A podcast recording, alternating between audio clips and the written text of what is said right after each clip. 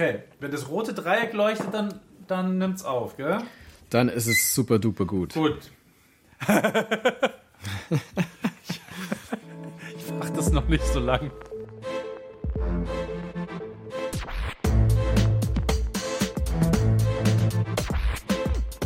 Klassik für Klugscheißer. Hallo und herzlich willkommen zu Klassik für Klugscheißer, dem prallsten Podcast von BR Klassik. Ich bin Uli Litschi-Sekt Knapp. und ich bin Lauri Lumumba Reichert. Frohes neues Jahr auch von mir.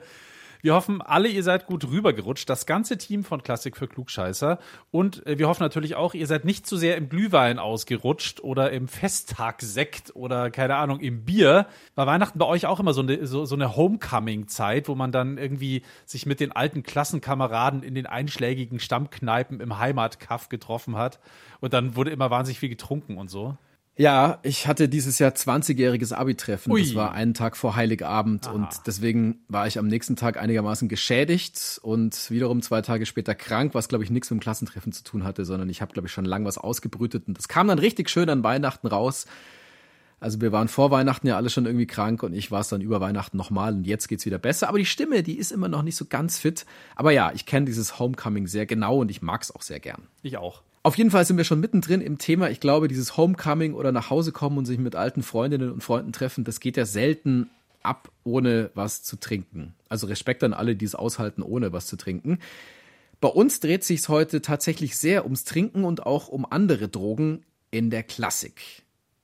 Ich glaube, viele von uns denken ja immer, ja, die Klassik und diese ganze Branche, die ist ja so aufgeräumt und die ist so stocksteif und zugeknöpft bis oben hin und oh je, in dieser Hochkultur, da werden doch keine Drogen genommen.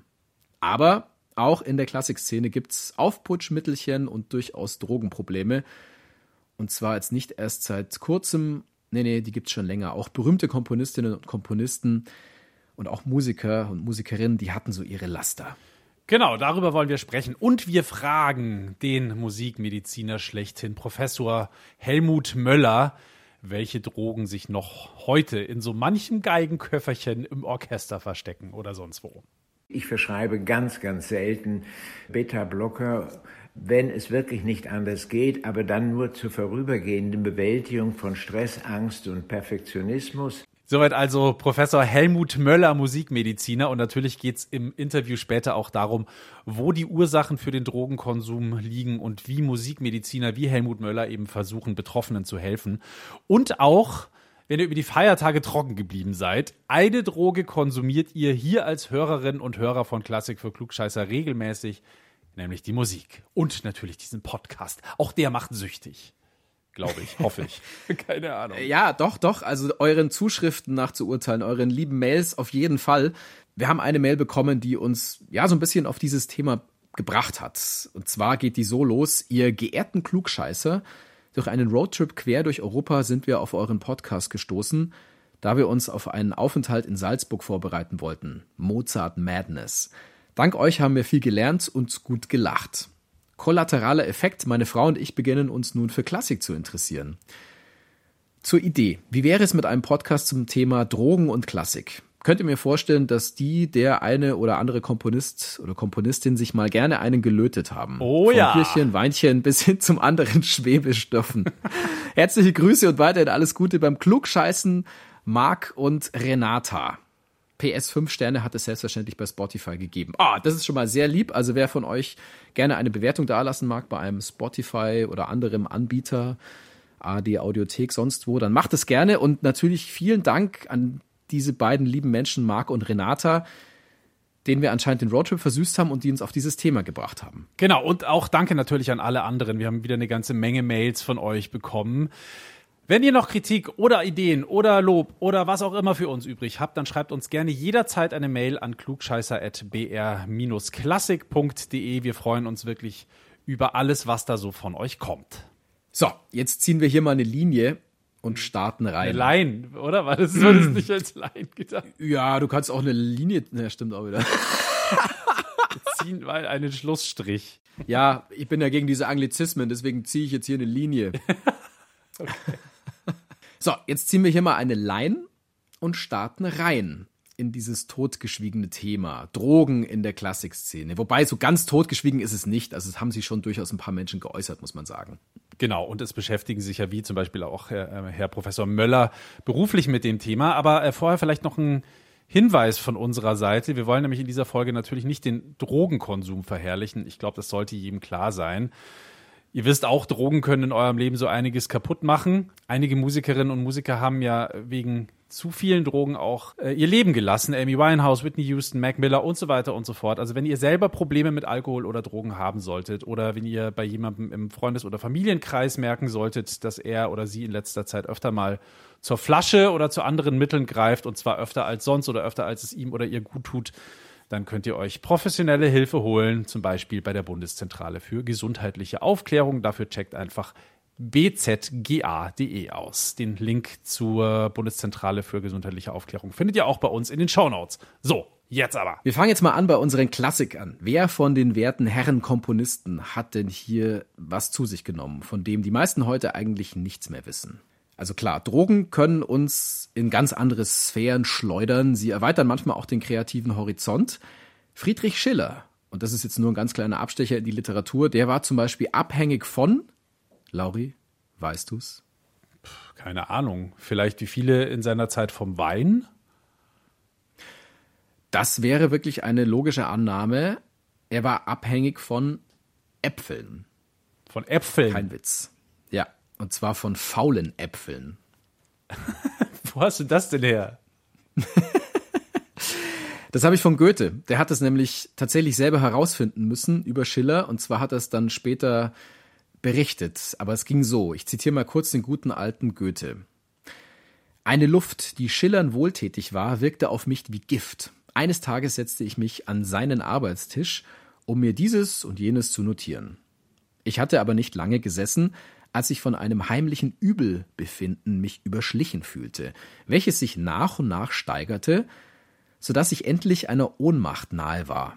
Ich wusste anfänglich nicht, welcher Ursache ich diesen elenden, mir ganz ungewöhnlichen Zustand zuschreiben sollte, bis ich endlich bemerkte, dass aus einer Schieblade neben mir ein sehr fataler Geruch strömte. Als ich sie öffnete, fand ich zu meinem Erstaunen, dass sie voll fauler Äpfel war. Ich trat zugleich an ein Fenster und schöpfte frische Luft, worauf ich mich den augenblicklich wiederhergestellt fühlte. Indes war seine Frau wieder hereingetreten, die mir sagte, dass die Schieblade immer mit faulen Äpfeln gefüllt sein müsse, indem dieser Geruch Schillern wohltue und er ohne ihn nicht leben und arbeiten könne. Hä, aber hat, Ende. Hat, hat den das irgendwie, hat den das high gemacht? Hat den das hat ihm, oder, oder mochte der einfach den Geruch und hatte so einen seltsamen Fetisch? Nee, nee, das hat ihn tatsächlich stimuliert. Also das ist auch Aha. wissenschaftlich belegbar. Da gibt's in der deutschen Apothekerzeitung dazu einen Artikel, den ich mir durchgelesen habe. Also kurz zur Erklärung, Schieblade ist natürlich unsere heutige Schublade. Und im Schreibtisch vom Schiller, da lagen immer faule Äpfelchen, die da vor sich hingegammelt sind. Und diese faulen Äpfel verströmen Ethylen, heute als Ethen bekannt. Und tatsächlich hat es den Schiller so stimuliert, wenn er es eingeatmet hat, dass er dadurch anscheinend besser arbeiten konnte. Das habe ich noch nie gehört. Ja, wäre billiges Rauschmittel, oder? Ich wollte gerade sagen, das ist Rauschgift. billiger Rausch, ja. Und ja. vielleicht nicht so schädlich wie andere Sachen. Ja. Gut, also genug faule Äpfelliteratur hin zur Musik. Viele Komponisten berauschen sich an der legalsten Droge unserer Zeit und das ist ganz einfach der Alkohol. Alkohol hat als Nahrungsgenuss und Rauschmittel, ich glaube, wirklich eine Jahrtausende alte Tradition. Der Begriff ist abgeleitet vom arabischen Wort al-Kul und bedeutet das Feinste von etwas. Die Familie Bach, die hat gern mal zu diesem Feinsten von etwas gegriffen. Also zum Beispiel Johann Egidius Bach, das ist der Cousin ersten Grades von Johann Sebastian Bach und Kantor in Erfurt. Der schmeißt ein bis zweimal im Jahr so eine richtig fette Party für die ganze Bach-Sippe.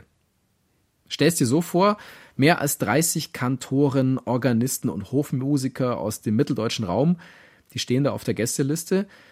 Die haben dann natürlich fleißig Musik gemacht bei diesen Feten. Ein Stück ist dann noch überliefert, das da entstanden ist, nämlich das Hochzeitsquodlibet für vier Singstimmen mit Generalbass, oft mit Cembalo und Cello umgesetzt. Das soll Bach mit 22 Jahren bei einer Hochzeit im Familienkreis geschrieben haben und auch andere Familienmitglieder die sollen daran beteiligt gewesen sein. Wir hören mal rein.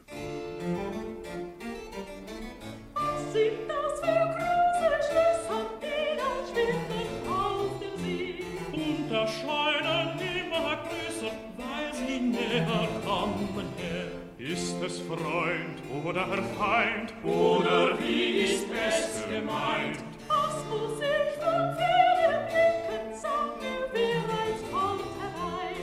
ein großes Rad am Rücken, der Henker muss gestorben sein. Ei, wie reiht der Kerl so dumm? Hat einen Trauermantel um, hat einen Trauermantel um. Es klingt sehr, sehr weltlich für jemanden mit dem Nachnamen Bach. ja, es klingt wirklich so nach Volkslied. Vielleicht sogar fast schon, naja, Sauflied will ich jetzt nicht sagen, aber es ist festlich und eben, ja, stimmt, nicht so. Ach, wie ist der Kerl so dumm, habe ich, glaube ich, verstanden oder so. Also, das ist ja schon, äh, ja, gute Laune. Gute Laune, ja. es geht um Themen wie zum Beispiel Wein, es geht um Dünnbier und um dunkles Starkbier. Nennt sich Schöps. Das ist eine historische Weizenbockbiersorte aus Wroclaw alias Breslau. Die wird da besungen. Ich habe es extra nachgeguckt. Ja, und dann, wenn man sich den Text genauer anguckt, kann man leicht einsehen im Internet, dann geht es um eine Backtrogfahrt über den großen Teich unter anderem. Da waren wohl alle ziemlich besoffen, die daran mitgeschrieben haben und diese Fahrt war wohl auch recht lustig. Aber jetzt sag mal schnell, Uli, jetzt ist es mir nicht ganz klar geworden, hat das jetzt Johann Egidius geschrieben oder wirklich Johann Sebastian? Weil dann wäre es, finde ich, noch spektakulärer, weil der ja doch in der Regel eher sehr vergeistigte Musik gemacht hat. Ja, absolut berechtigter Einwand. Es ist schon von Johann Sebastian Bach. Ah. Also der hat das geschrieben. Die Partys waren bei dem anderen Bach, um es klar zu machen. Aber Johann Sebastian Bach hat das Ding geschrieben mit 22 Jahren. Und jetzt kommt der Klugscheißer-Fakt. Dieses Hochzeitsquodlibet, das wird erst viel später entdeckt. Also Johann Sebastian Bach stirbt 1750. Ende des Barock. Ja, exakt. Und erst fast 200 Jahre später, in den 1930er Jahren, findet man das Ding als Fragment und dann wird es auch veröffentlicht. Vielleicht schlummert da draußen ja noch ein geheimes Bachwerk, von dem wir alle noch nichts ahnen. Zum Beispiel auf dem Dachboden einer alten Dame. Wo sonst? Natürlich, klar. Also alle mal bitte nachschauen auf dem Dachboden, falls ihr eine alte Dame habt. Da könnte es was zu finden geben und zu entdecken. Da könnte doch ein geheimes Bachwerk rumliegen, ja. Ja, da könnte ein, ein Rinnsal an Bachwerken Oder auch einfach alte Nachttöpfe und ekelhafte alte Stofffetzen. Man weiß es ja, nicht. Ja, oder ähm, stimmt. Spinnweben. Egal. Noch ein Fakt. Godfather Johann Sebastian Bach, der hatte kein Alkoholproblem. Und das ist tatsächlich eine Neuigkeit oder eine Nachricht in dem Fall, weil andere Familienmitglieder aus der Bach-Familie, die hatten durchaus ein Problem mit dem Alkohol. Also zum Beispiel Johann Friedrich Bach, sein Cousin, der war in Mühlhausen als Organist angestellt und da gibt es eine Aktennotiz der Ratsherren der Stadt Mühlhausen und die legt sein Laster durchaus offen. Zitat, er könne seinen Dienst nur noch im betrunkenen Zustand ausüben, der Johann Friedrich Bach. Mhm. Dann ein anderer Bach, nämlich Bachs ältester Sohn Wilhelm Friedemann, der war ein sogenannter Quartalsäufer. Und da ist dann Johann Sebastian Bach, also der Vater, nicht ganz unschuldig dran am Laster seines Sohns. Wilhelm Friedemann fühlt sich anscheinend zu sehr unter Druck gesetzt von den hohen Erwartungen seines Vaters und drum flüchtet er sich in die Sauferei. Und das ist so schlimm in dem Fall, dass der Kerl einem wirklich leid tun kann, weil er sich so unter Druck gesetzt fühlt, sogar als der Vater tot ist. Also Johann Sebastian Bach stirbt und sein Sohn, der macht sich immer noch diesen Druck er fühlt sich immer noch nicht ja, genügend. Wilhelm Friedemann Bach glaubt, dass er immer noch den Anforderungen des Vaters nicht gewachsen ist.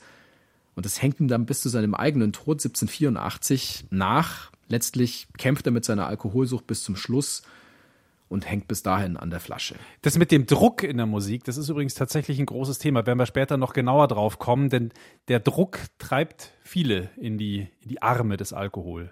Ja, das Bittere an der Sache ist, Anscheinend hat nur Wilhelm Friedemann selber gedacht, dass er seinen Vater einfach nicht genügen kann, dass er nicht an den Vater heranreicht, weil ein anderer berühmter Bachsohn, Karl Philipp Emanuel Bach, der hat über seinen Bruder Wilhelm Friedemann gesagt, Zitat, er konnte unseren Vater eher ersetzen, als wir alle zusammengenommen. Zum Schluss dieser Bach-Episode noch was Schönes über den Wilhelm Friedemann Bach. Er arbeitet lange als Organist in der Marktkirche Halle an der Saale und da hat er auch einen eigenen Komponierstil entwickelt. So klingt zum Beispiel sein Cembalo-Konzert in D-Dur.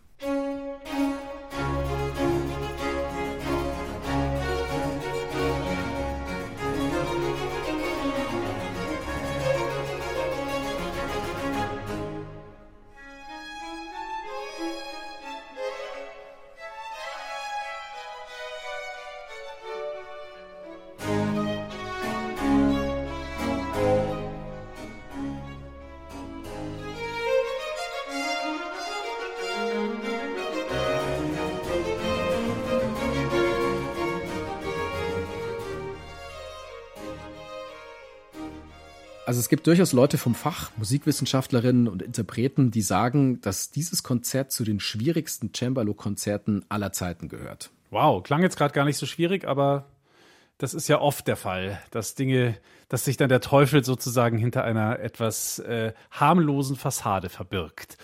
So, wir haben ja schon oft äh, in Klassik für Klugscheißer darüber geredet, oder was heißt oft, aber schon ein paar Mal, dass unsere alten Meister generell sehr gern getrunken haben, oft auch gesoffen wie die Löcher, wenn man ehrlich ist. Äh, Gerade gerade bei Schreibblockaden haben sie das gerne gemacht, um diese zu überwinden, aber natürlich auch einfach ganz generell. Siehe Herrn Beethoven, der hat nämlich einfach, ob Schreibblockade oder nicht, gerne getrunken und zwar gerne den billigen österreichischen Wein, flaschenweise, jeden Tag über Jahrzehnte. Ich glaube, sein Opa hatte auch eine Weinhandlung, also insofern, das lag irgendwie in der Familie und das könnte ihm letztendlich sogar das Leben gekostet haben, dass viele saufen. Der Obduktionsbericht eines Arztes namens Johann Wagner, der ihn also obduziert hat, der hat äh, zum Beispiel gesagt, dass vermutlich eine Leberzirrhose die Todesursache von Ludwig van Beethoven war. Aber natürlich haben auch die anderen Großen viel getrunken. Mozart war eine ziemliche Saufnase, genauso wie Franz Schubert und natürlich auch Robert Schumann. Da ist das ja sehr tragisch auch alles ausgegangen mit ihm. Katzenjammervoll. So hat er sich selber immer gerne beschrieben. ja. Wahnsinnswort, das habe ich vorher noch nie gehört, muss ich Ja, sagen. er ist halt, er ist halt durch und durch Romantiker, gell? Selbst irgendwie stockbesoffen klingt aus seinem Munde noch irgendwie schön. ähm, aber es war halt irgendwie, er war halt trotzdem einfach besoffen, der Robert Schumann. Und wenn er mal wieder besoffen war, und das war in jungen Jahren eigentlich fast täglich, äh, dann ähm, fü fühlte er sich katzenjammervoll. Also abends war er eigentlich immer in der Kneipe, hat dann irgendwie ordentlich Bier getrunken, viele Zigarren geraucht und am nächsten Morgen dann, ja, logisch, die unvermeidbare Katerstimmung. Sowas tut natürlich auch überhaupt gar nicht gut, wenn man eh schon so wie er unter Depressionen leidet, dann verstärkt ein Kater sowas mitunter auch noch. Äh, aber das war noch nicht alles. So schlecht er sich oft äh, während eines Katers gefühlt hat, so sehr hat der ihm teilweise auch geholfen, kreativ zu sein. Also nicht das Saufen, sondern tatsächlich einfach der, das Stadium danach, nämlich der Kater. Ähm, es gibt ein Zitat von ihm, da sagt er, wenn ich betrunken bin oder mich erbrochen habe, also da siehst du mal, da, das ist äh, völlig normal, gehört zum Alltag, dass man dann kotzt. So war am anderen Tag die Fantasie schwebender und erhobener. Ja, das hat er mal geschrieben und ich glaube, ich weiß auch irgendwie, was er meint. Also diese Katerstimmung kennt ja irgendwie fast jeder die macht manchmal noch ganz andere Gedanken in der Früh. Und dann könnte man eine Zeit lang vielleicht sogar denken, sie hilft einem dabei, irgendwie besonders originell zu sein oder nochmal irgendwie um irgendwie Ecken rumzudenken. Hast du das nicht selber mal erzählt, Uli, dass ihr sogar einen Ausdruck hattet in eurer Studienzeit dafür, nach dem Auflegen? Postalkoholisches Dummgeschwätz. Genau. man, denkt, man denkt, man ist originell und kreativ, aber vielleicht ist man es gar nicht. Oder im Fall von In seinem Schumann Kreise ist man's. schon. Ja. Ja, also unter seinesgleichen ist man, wenn man am nächsten Tag die Kater-Nachlese, die Party-Nachlese macht, genau, nach einer Feier und ähm, mit lauter Leuten zusammenhockt, die da vielleicht dabei waren und die auch so angeschlagen sind, dann ist Mhm. man untereinander natürlich sehr lustig. Aber ob das dann Leute, die halbwegs nüchtern sind und daneben hocken, noch lustig finden, das Ja. kann ich dir nicht sagen. Ich glaube halt, dass viele Gedanken nicht den Umweg übers Großhirn sozusagen nehmen, sondern man haut Sehr Sachen raus, die man sich ja. sonst nicht trauen, äh, trauen würde, fast noch wie betrunken. Und dann entstehen natürlich schon tolle Sachen. Und ich kann mir vorstellen, vielleicht ist es ja tatsächlich beim Komponieren auch so. Zumindest beim Texten stelle ich es mir so vor. Ich möchte in dem Zusammenhang noch hinweisen auf eine Folge, die wir vor ja, längerer Zeit gemacht haben. Es war, glaube ich, Folge 5 von Klassik für Klugscheißer. Da ging es schon mal um die Sauferei als Inspirationshilfe, nenne ich es jetzt mal. Und zwar heißt die Folge von der Muse geknutscht. Da geht es zum Beispiel auch um Beethoven, was der so alles getrunken hat und wie das bei dem so abging. Oder auch Franz Liszt. Also wenn ihr die Folge noch nicht kennt, dann hört da rein. Wir haben natürlich bewusst Beispiele von da jetzt hier rausgelassen, aber da gehen wir auf das Thema nochmal groß ein. Eine der ersten Folgen von Klassik für Klugscheißer. Ich habe noch einen, der ordentlich bechern konnte. Vielleicht auch Becherowka, das weiß ich nicht. Er stammt auf jeden Fall aus dem heutigen Tschechien und er hat uns diesen Banger hier geschrieben.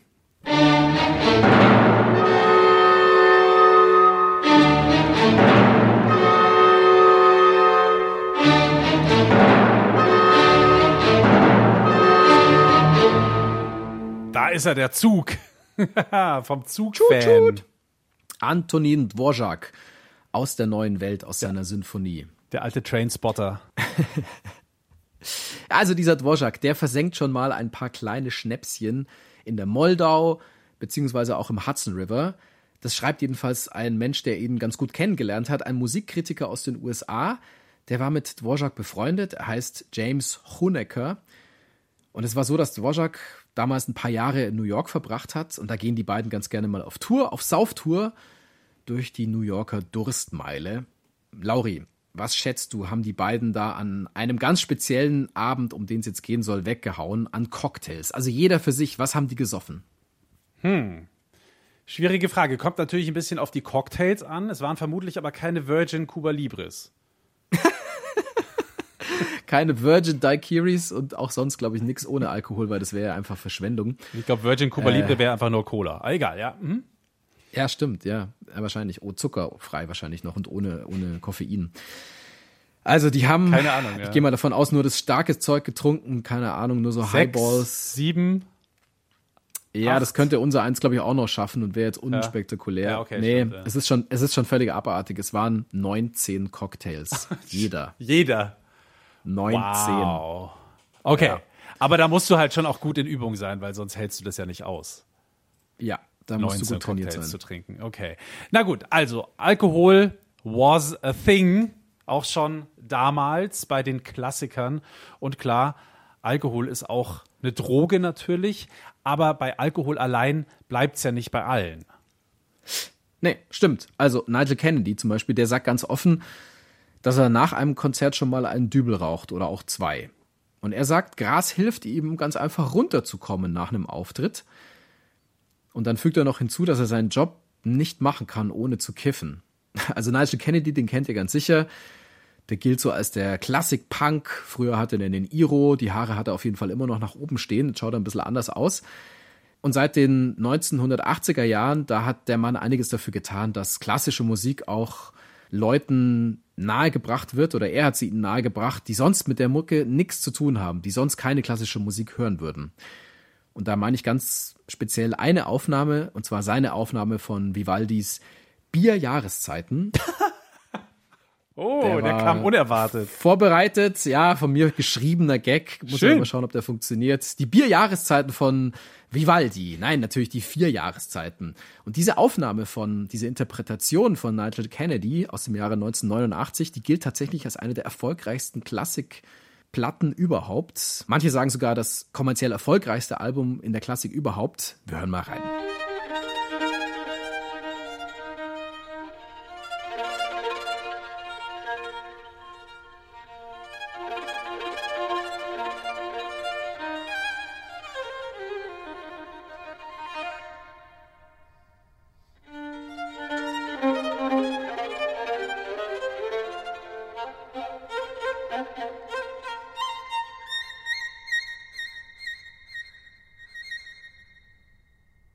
Vier Jahreszeiten in der Interpretation von Nigel Kennedy an der Violine. Passend zur Jahreszeit haben wir jetzt den Winter gehört und zwar Largo. Klingt gar nicht so bekifft irgendwie. Das Gegeige, sein Gegeige. Nein, überhaupt nicht. Nee, nee, nee, nee. Also da kommen wir gleich noch dazu, dass er das ähm, Kiffen halt hinterher braucht. Nigel Kennedy hat aber schon vor Jahren gesagt, dass Drogen oder auch verschreibungspflichtige Medikamente nichts Besonderes seien in Orchestern. So wie es halt in anderen Teilen der Gesellschaft auch ist, also auch bei anderen Leuten, die andere Berufe ausüben. Musiker bekämpfen damit ihr Lampenfieber, sagt Kennedy. Und ich zitiere ihn mal, es sind Drogen bzw. Medikamente im Umlauf und die lassen beinahe tote Leute wieder auf einer Bühne auftreten. Beruhigungsmittel, Beta-Blocker, Sachen, die dich aufputschen oder runterbringen. Über Beta-Blocker sprechen wir gleich sowieso auch noch mal etwas ausführlicher, aber nimmt Nigel Kennedy denn auch was, wenn er auf der Bühne steht und wenn er an der Geige abgeht? Also, du hast ja gerade schon gesagt, er kifft eher nachher. Ja, also da sagt er ganz klar Nö dazu. Also sein Zitat ist, Performing on stage under the influence of alcohol or dope would be cheating the audience. Frei übersetzt, es wäre Beschiss gegenüber dem Publikum, auf Alkohol oder Gras aufzutreten. Dann bescheißen sich aber mindestens die Hälfte aller Rockbands und wahrscheinlich 80 Prozent aller Schlagersänger. Okay. Ich glaube, wir müssen jetzt zwingend wirklich mal einen Schlagersänger einladen, um das zu überprüfen. Also wir hatten bislang ja wenig Schlager. Wir hatten eine reine Schlagerfolge. Und wir haben auch mal mit Christina Bach gesprochen, die atemlos geschrieben hat. Aber das wäre nochmal ein anderer Punkt. Wie geht's ab da? Okay, müssen wir klären. Nigel Kennedy kifft. Aber er verwehrt sich ausdrücklich dagegen, dass er was Härteres nimmt. Er sagt, Kokain kommt nicht in Frage, weil ich Asthmatiker bin. Kiffen vor einem Konzert fällt aus, weil dann die Konzentration fehlt. Das hat er in einem Interview erzählt, ist schon ein paar Jährchen her, 2008 war das. Und da hat er auch erzählt, dass Leonard Bernstein gerne mal einen raucht. Dass Leonard Bernstein gerne kifft oder, oder gekifft hat. Ja, ja.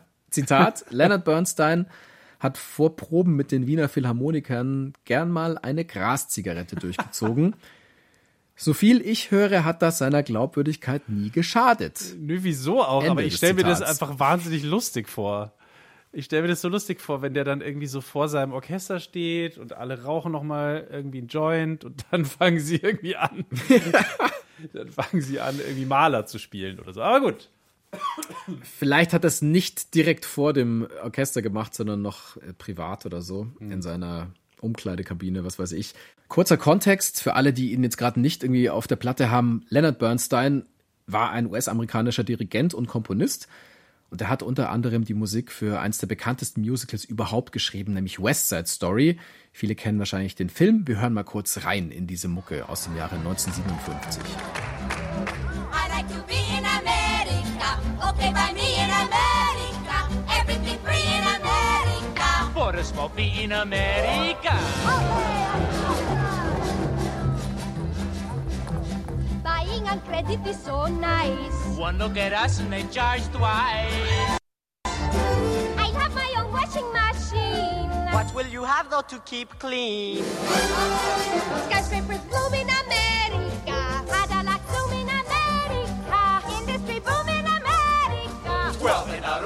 A room in America. Das war Leonard Bernstein. Nigel Kennedy kifft also. Leonard Bernstein anscheinend auch, das behauptet zumindest Kennedy. Aber beide nehmen nix Härteres. Lauri, hast du einen Künstler, bei dem das anders ist? Habe ich. Ja, man mag ja immer meinen, die Musiker der Klassik, die haben halt, wenn dann Alkohol getrunken, davon eine Menge, aber halt Alkohol. Aber Richard Strauss, genau der, Dirigent und Komponist der Spätromantik, dem hat Bier und Wein nicht gereicht. Der Mann mit dem Koks ist da. Der Mann mit dem Koks ist da.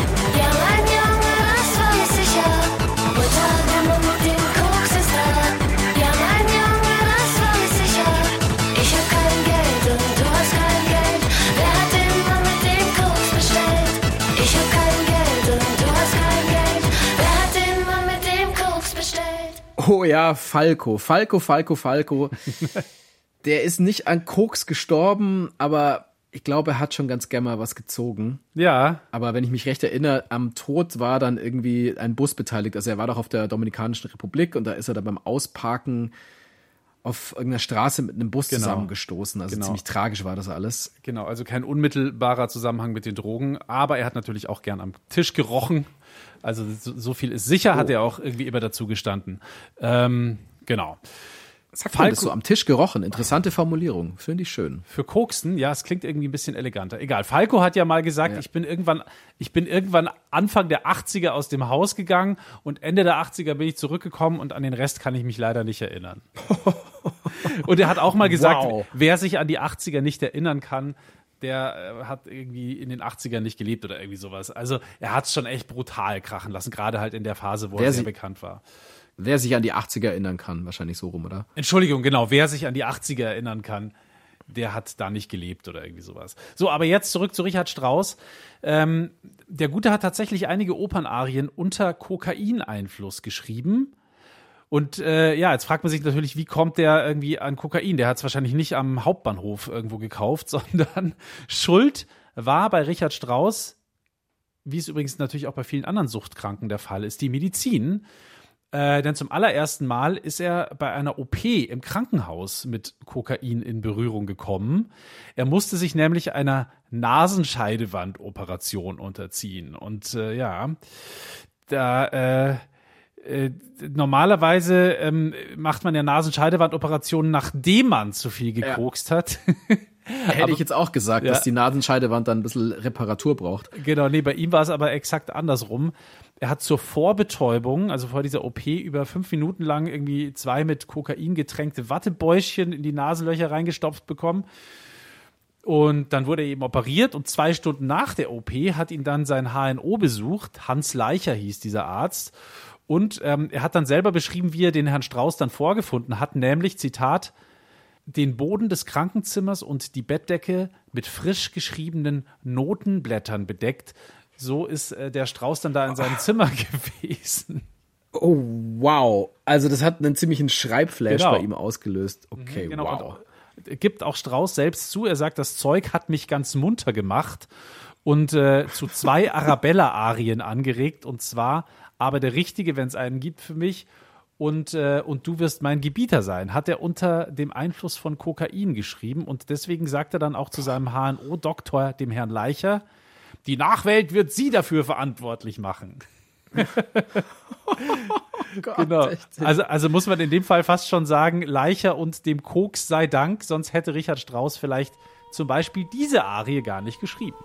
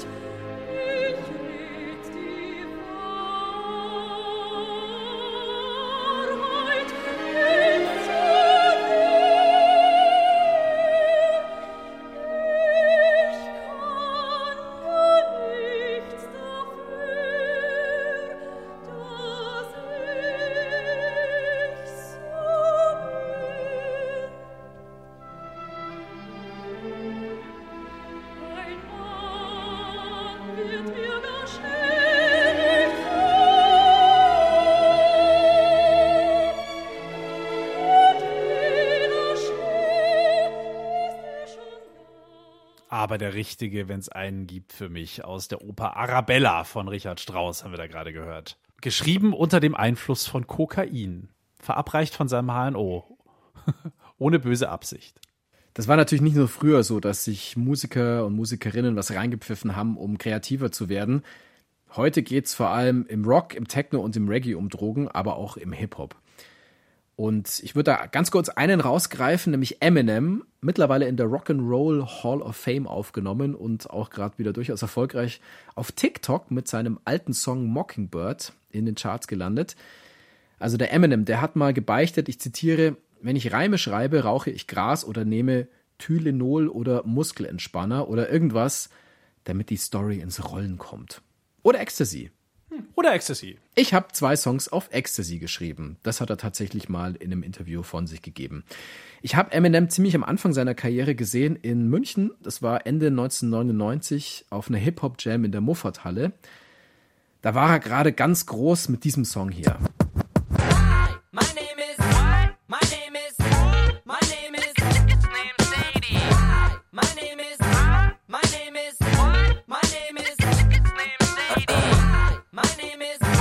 Excuse me. My name is. Can I have the attention of the class for one second? My name is. Hi, kids. Do you like violence? Wanna see me stick nine-inch nails? My Name is, also wahrscheinlich der Hit überhaupt von Eminem. Wahnsinniger. Der war da Wahnsinniger. wirklich ganz groß. Die haben den, das ist ein Monster-Hit und die haben den damals anscheinend die Veranstalter zu einem günstigen Zeitpunkt eingekauft, bevor er eben so groß wurde. Auf jeden Fall stand er da auf der Bühne und neben ihm waren so überlebensgroße Pilze, mit denen hat Eminem dann gespielt bei ein oder zwei Songs. Das war schon ein bisschen weird. Ich erinnere mich zumindest da so dran. Also er hat das schon verherrlicht, diesen Drogenkonsum. Das hat er dann auch später gemacht mit seiner Band D12. Da geht's auch um Drogenkonsum. Beim Song zum Beispiel Ain't Nothing But Music.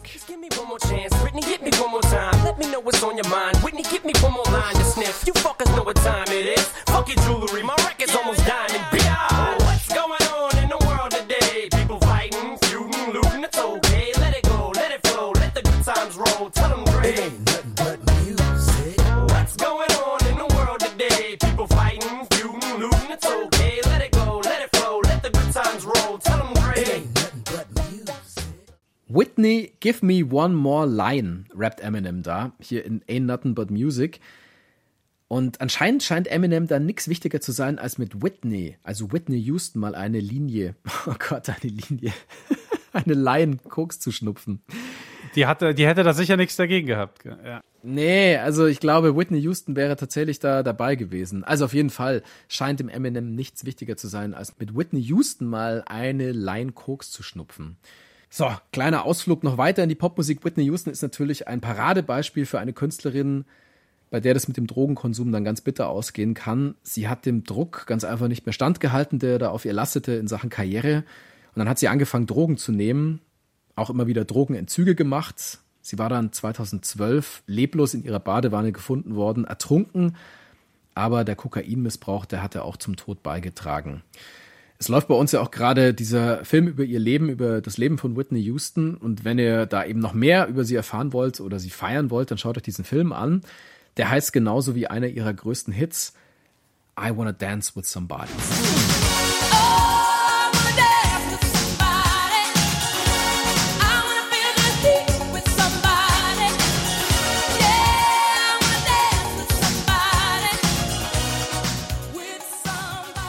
Okay, Whitney Houston kommt jetzt nicht vor, aber Uli, ich lese dir jetzt mal ein paar Namen vor und du sagst mir, was die alle gemeinsam haben, okay?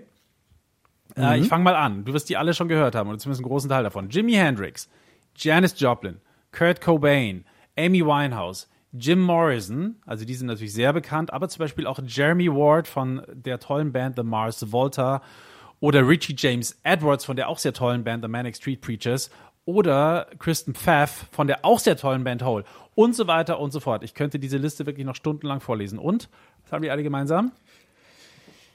Fast alle haben ein J in ihrem Namen drin. Jimi Hendrix, Janis Joplin Ja, und so stimmt. weiter. Nein, Ja. ich glaube, ich, also aufgrund der, der ersten Namen glaube ich zu Ja. wissen, also die sind wahrscheinlich alle mit 27 gestorben. Genau. Oder?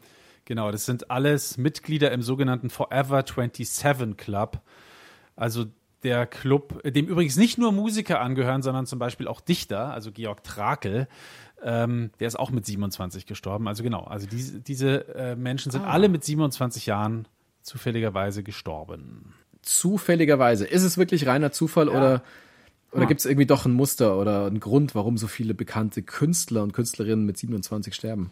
Nee, also es gibt keinen keinen Grund äh, so richtig dafür. Äh, man kann es wissenschaftlich auch nicht wirklich belegen, zumal die Todesursachen ja nicht alle nur mit Drogen zu tun haben. Also die sind alle aus den unterschiedlichsten Gründen gestorben. Aber es gibt die Annahme, das ist aber nicht wissenschaftlich belegt, möchte ich dazu sagen, dass 27 einfach ein sehr, sehr gefährliches Alter ist. Also Popstars neigen da eben besonders zu Alkohol und Drogen, weil sie vermutlich in diesem Alter auch schon sehr berühmt sind und dieses Zeug halt permanent zur Verfügung steht. Amy Winehouse zum Beispiel ist ja auch mit 27 an einer Alkoholvergiftung gestorben, mit 4,16 Promille im Blut, das musst du dir mal vorstellen. Ähm, aber sie war natürlich auch sehr lang von Crack abhängig und äh, hat darüber selbst ironisch auch mal gesungen in einem ihrer allerbekanntesten Songs, kennt ihr alle, nämlich in Rehab. They tried to make me go to rehab. I said no, no, no. Yes, I've been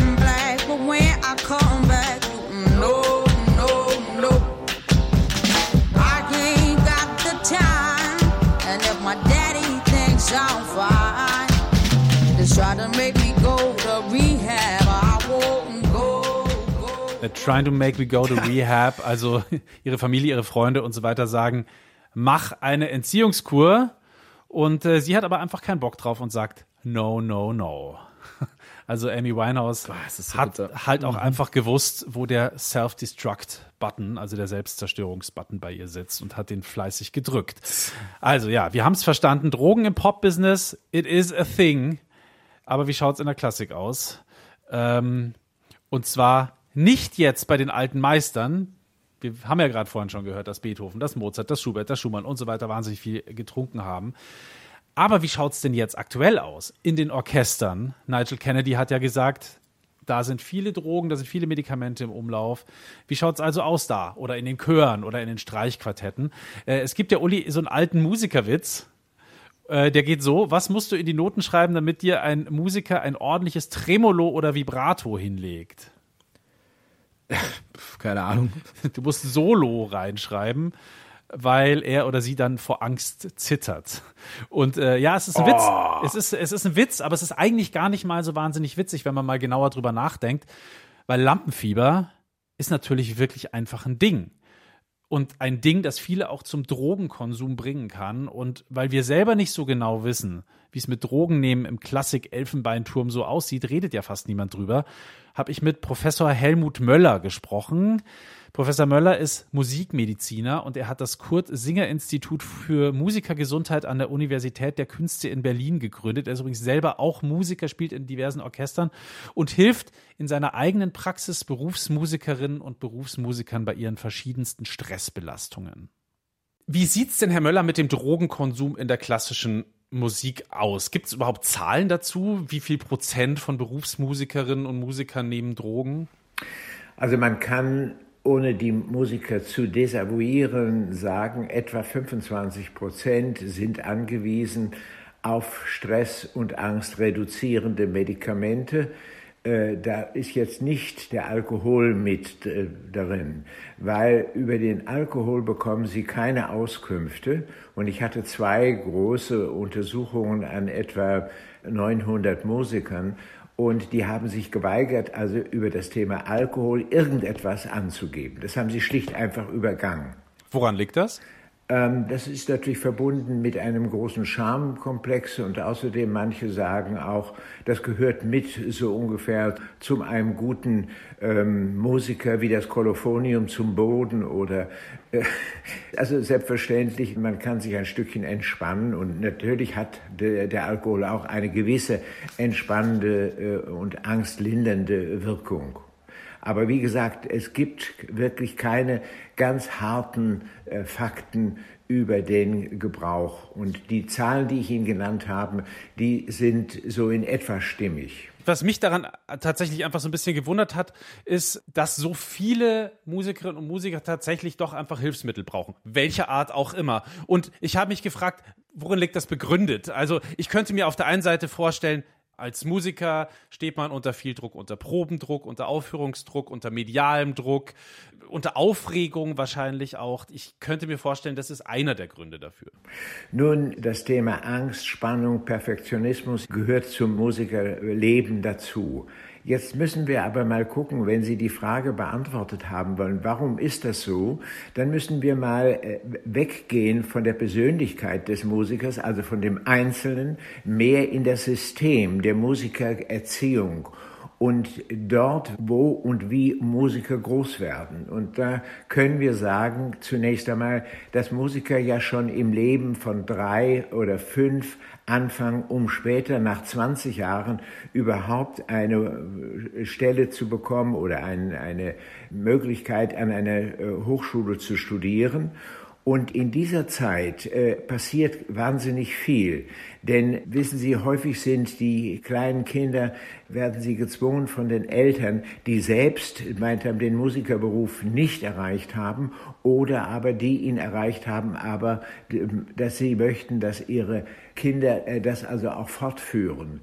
Daniel Hope, einer unserer berühmtesten Geiger, hat einmal äh, in seinem Buch geschrieben, dass äh, er nie gefragt wurde, ob er Geige spielt. Also es gibt einen großen Druck dafür, dass äh, diese Musik dann weitergegeben wird und entsprechend äh, werden die Kinder dann auch behandelt.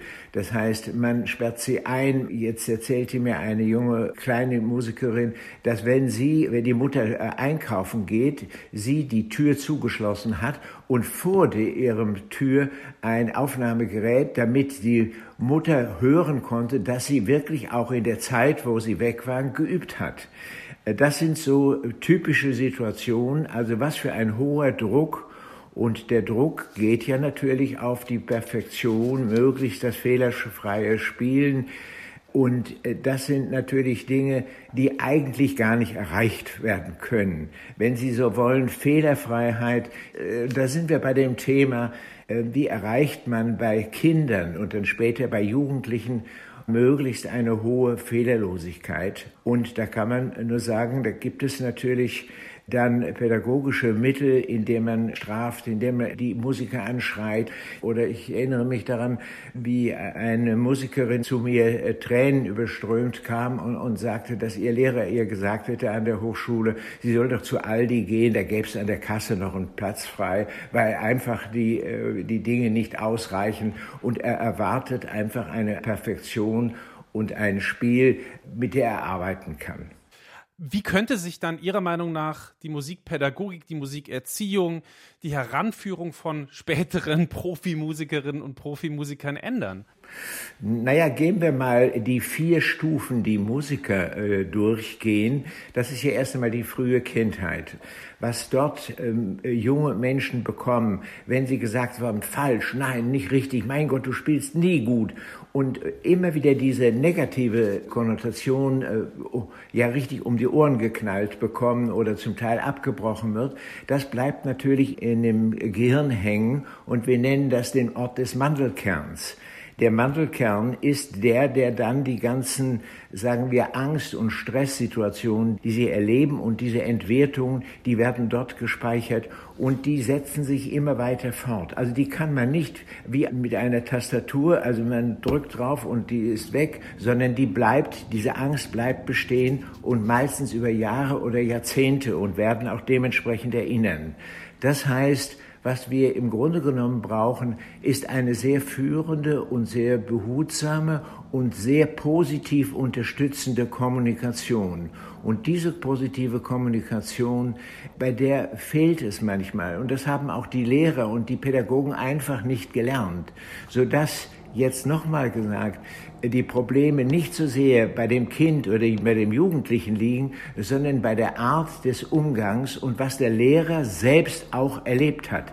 Er gibt im Grunde genommen die negative Art des Umgangs mit Fehlern weiter, anstatt gelernt zu haben, Fehler ist etwas Großartiges, Fehler brauchen wir auch, Fehler bringen uns weiter, toll, dass du einen Fehler gemacht hast heute oder mach jetzt mal extra Fehler, wie das aussehen könnte, dass sie die Angst einfach dadurch äh, minimieren oder verlieren. Wenn das Kind aber nun mal schon mal in den Brunnen gefallen ist, weil so weit sind wir ja leider noch lange gar nicht. Ja, ja. Dann, dann muss man teilweise eben auch unterstützend mit einer Psychotherapie oder auch mit, mit Medikamenten was dran tun. Stimmt es auch, dass Sie zum Beispiel bestimmten Musikern äh, Beta-Blocker verschreiben, die die Herzfrequenz dann reduzieren?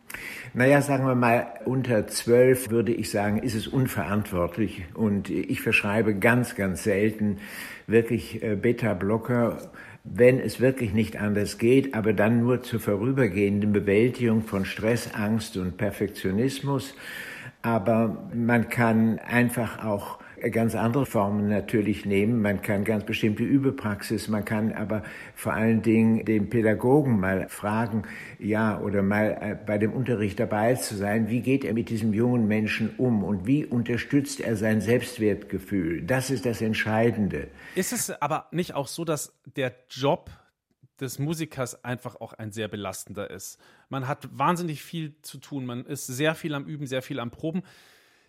Dann tritt man Abend für Abend auf vor Hunderten von Menschen, ist auf Konzertreisen. Das Leben spielt sich viel abends ab, viel nachts ab, viel in gesellschaftlichem Rahmen, an denen sozusagen auch einfach Alkohol zum Beispiel auch eine ganz normale, verfügbare, ständig verfügbare äh, Droge ist.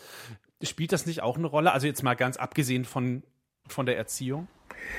Die Arbeit, äh, sagen wir mal, in einem Orchester ist deswegen extrem schwierig, weil Musiker ja immer einzeln erzogen werden, aber fast nie in Gruppen lernen oder vor Dingen auch zu lernen zu kommunizieren. Also wenn wir beide jetzt, wir wären Musiker und dann mal über unsere Angst und unsere Spannungen reden könnten und dann spüren, aha, sie haben die gleichen Schwierigkeiten wie ich auch, dann reduziert sich schon äh, diese Spannung Aber es wird so getan, jeder ist der Beste, die Konkurrenz ist so hoch, dass keiner über seine kleinen oder größeren Fehler oder Ausfälle sprechen wird.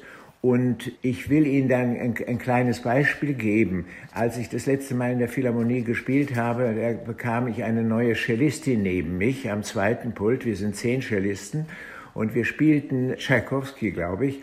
Und ich machte zwei kleine Fehler. Und wissen Sie, was sie da sagte? Ganz laut in der Philharmonie zu mir, noch während wir spielten, äh, was Sie nicht gut spielen, spiele ich besser. Also das sind dann so diese ganzen Konkurrenzsituationen, dass sich jeder als der Beste, der Größte, aber jeder weiß im Grunde genommen, dass der andere diese Probleme auch hat, aber es wird nicht darüber gesprochen, es wird nicht kommuniziert. Und ich kann Ihnen sagen, ich habe eine Weiterbildung, eine zehnjährige Weiterbildung ja gehabt für Berufsmusiker. Und die waren immer in Gruppen und die haben sich ausgetauscht und ihre Schreiben und auch ihre Rückmeldungen an mich war, Herr Möller, das war großartig. Äh, Diese Dreivierteljahr hat mein Leben verändert, weil ich endlich weiß, wie meine Kollegen offen reden und über ihre gleichen Probleme mir berichten, wie ich auch habe. Also muss ich eigentlich gar keine Angst oder keine Spannung mehr haben, denn meine Kollegen haben das auch und machen genauso viel Quatsch und Unsinn, sagen wir mal, wie ich dann. Und es gehört dazu, es gibt keine Fehlerfreiheit und es gibt keinen Perfektionismus. Oder wie mein Klarinettenlehrer immer gesagt hat, es gibt auch keine zu schweren Stücke, nur zu schnelle. ähm, ja. Was ich immer so ein bisschen interessant finde an dieser Situation ist, Musik ist was, was Leuten ja Freude bereiten soll. Es ist ja dazu da, Menschen Freude zu bereiten. Und nicht nur denen, die zuhören, sondern auch denen, die sie selber spielen, denn sonst würden wir ja immer nur vor Publikum auftreten. Ist das nicht was, was auch noch viel, viel stärker vermittelt werden muss? Einfach dieses Gefühl der Freude, weil erst wenn ich selber Freude empfinde beim Machen, dann werde ich es vermutlich auch vermitteln können. Sind wir zu sehr eine Performance-Kultur, vor allem im Klassikbetrieb? Es wäre natürlich toll, die Musiker würden etwas Ähnliches empfinden wie die Zuschauer, die ja beglückt und die auch einen hohen gesundheitlichen Profit davon haben, wenn sie in die Konzerte gehen, weil sie mit einer anderen Stimmung, das Subdepressive wird aufgelöst und sie sind glücklich und gucken und äh, die Musiker gehen dann hinten in die Kantine und dann gibt es dort die Auseinandersetzungen, der Streit und du Blöde und warum hast du dann mir nicht frühzeitig umgeblättert, warum hast du da falsch gespielt, das hat mich mit hineingezogen.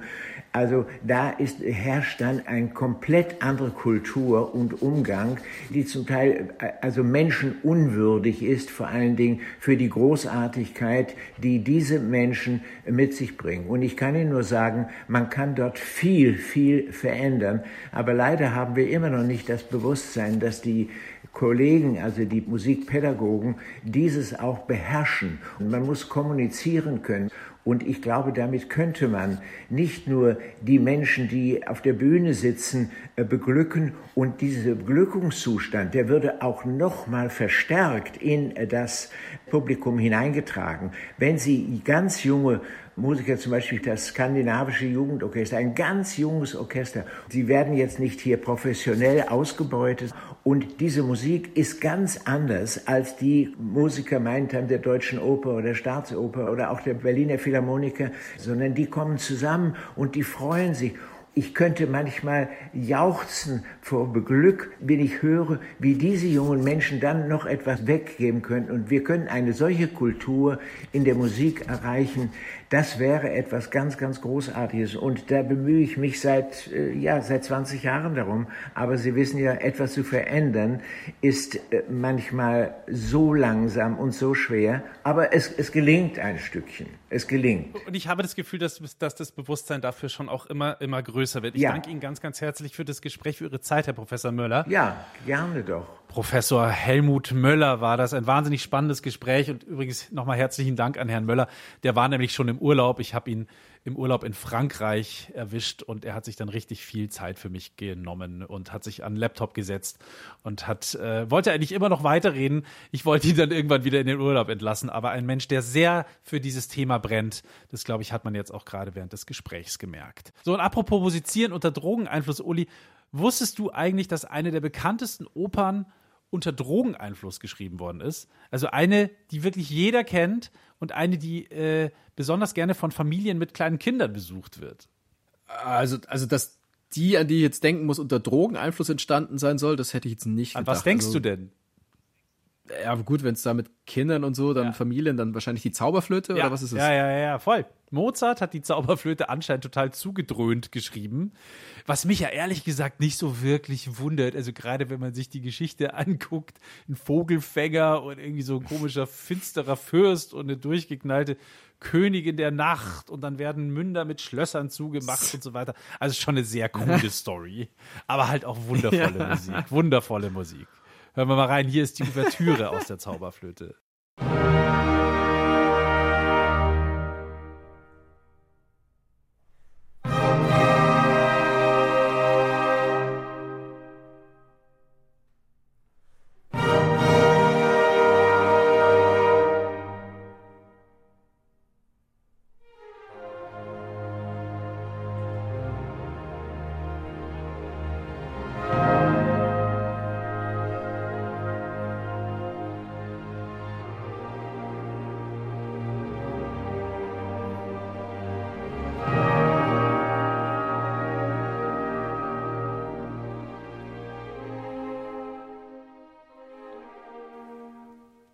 Die Zauberflöte. Geschrieben under the influence, also unter dem Einfluss von Alkohol und vermutlich auch Drogen. Äh, Wolfgang Amadeus Mozart hat nämlich besonders gegen Ende seines Lebens dann Quecksilbersalze, Brechweinstein und angeblich sogar Arsen konsumiert. Äh, teilweise vermutlich auch, weil er einfach sehr krank war und er da sozusagen und er damit die Symptome lindern wollte. Also man könnte das jetzt auch irgendwie als Medikamentenmissbrauch abtun, aber er war schon immer auch davor gern ein bisschen zur, gell, der Wohlfall. Bissal zur. Das war's für diese Folge von Klassik für Klugscheißer. Für diese Folge in Sachen Drogen und Alkohol. In der nächsten Folge von Klassik für Klugscheißer, da geht's wieder um ein Thema, das jemand von euch vorgeschlagen hat. Es geht um Musicals. Der Vorschlag, der kommt von unserer Hörerin Nina. Sie schreibt unter anderem, ein Thema, das mich sehr begeistert, sind Musicals. Könntet ihr vielleicht mal eine Musical-Folge machen? Wie klassisch ist Musical und die Entstehung vielleicht auch? Ich liebe zum Beispiel Tanz der Vampire. Ist Musical quasi eine einfachere Form der Oper? Oder was ist eure Meinung dazu? Das wollen wir ergründen beim nächsten Mal, liebe Nina. Und wenn ihr auch noch eine spezifische Frage zum Thema Musical habt, dann schnell her damit und zwar am besten per Mail. Die Adresse ist klugscheiße.brklassik.de. So, und als letzte Mail möchte ich noch eine vorlesen, die haben wir aus den Niederlanden bekommen von Malu.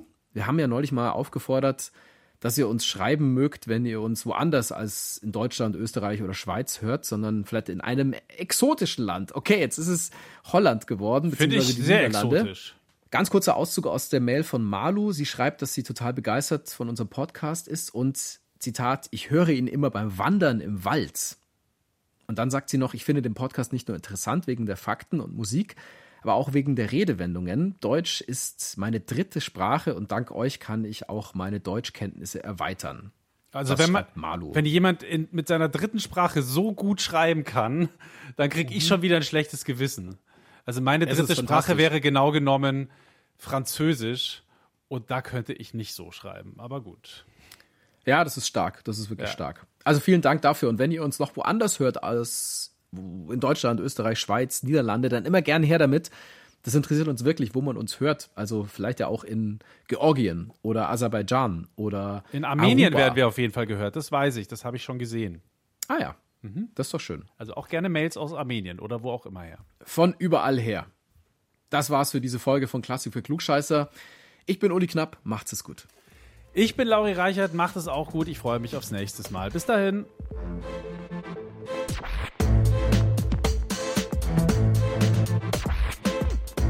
Klassik für Klugscheißer.